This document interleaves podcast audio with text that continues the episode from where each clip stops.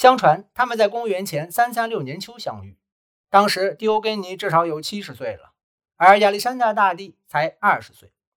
几个月前，亚历山大的父亲马其顿的国王菲利普遭到暗杀，亚历山大继承了王位。不久后，马其顿军队护送这位年轻的国王去科林斯，亚历山大在此地接替了父亲，当上了科林斯联盟的领袖或盟主。他召开了一个希腊城邦代表大会。这次会议无视由演讲家德摩斯蒂尼领导的雅典代表团的反对意见，批准了亚历山大要求盟军远征波斯的提案。据普鲁塔克所说，会议结束后，许多政治家和哲学家跑去向亚历山大表示庆贺。但是，一个著名的人物没有出现，极度讨厌奉承的狄欧根尼消失得无影无踪。狄欧根尼当时住在城邦郊区，躺在标志性的浴盆里。操心着自己的事，丝毫不关心年轻君主的来访。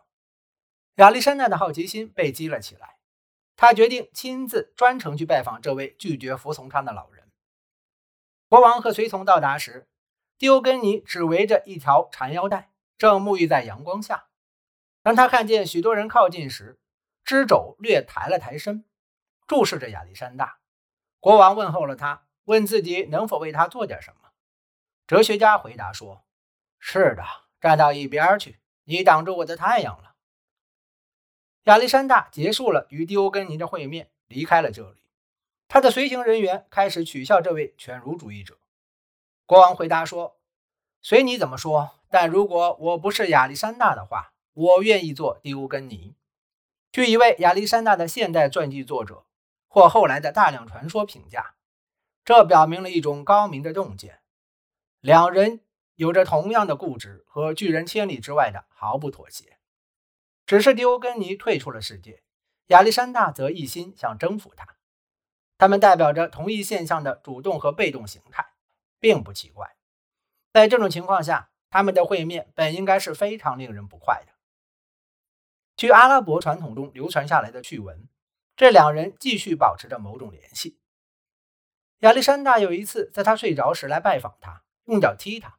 然后对他说：“起来，我已经征服了你的城邦。”丢根尼回答说：“征服城邦不是国王的过错，但踢人真是蠢驴所为。”又一次，亚历山大的信使邀请丢根尼来见国王，但哲学家拒绝了，让信使告诉国王：“那阻止你来见我的东西，正是阻止我去见你的东西。”信使能想象到国王的回答。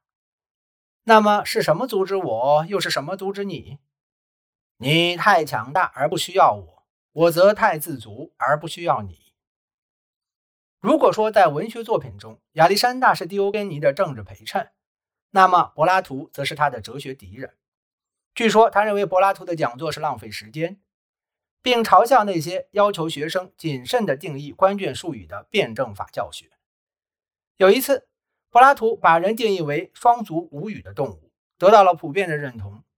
丢根尼便拔光了一只家禽的羽毛，把它拎到教室，说：“这就是柏拉图说的人。”结果，该定义增加了一条：有宽指甲。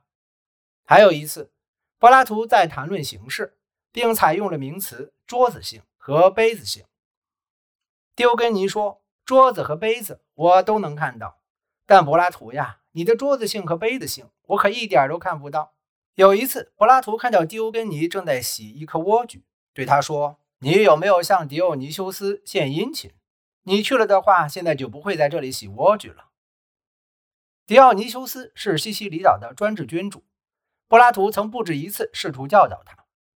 狄欧根尼回答说：“如果你洗了莴苣，就用不着向狄奥尼修斯献殷勤了。”其含义很明确。是狄欧根尼而非柏拉图，代表着最纯粹的哲学生活。和犬儒学派不同，柏拉图被自己的聪明所诱惑，虚荣地追求肤浅的科学知识，并且受惠于有权有钱的朋友。也就是说，柏拉图缺乏统一性，狄欧根尼才是真正追随苏格拉底步伐的人。狄欧根尼认为柏拉图伪善，柏拉图则视狄欧根尼为疯了的苏格拉底。以柏拉图的标准看来，他无疑是。在某种意义上，犬儒学派不像苏格拉底，而像卡利克勒。柏拉图在对话《高尔吉亚篇》丢根尼的第一位老师中，将后者描述为一个不顾道德准则的自我主义者。丢根尼和柏拉图的卡利克勒一样，声称他将只遵循自然之道行事，不论看起来多么不体面。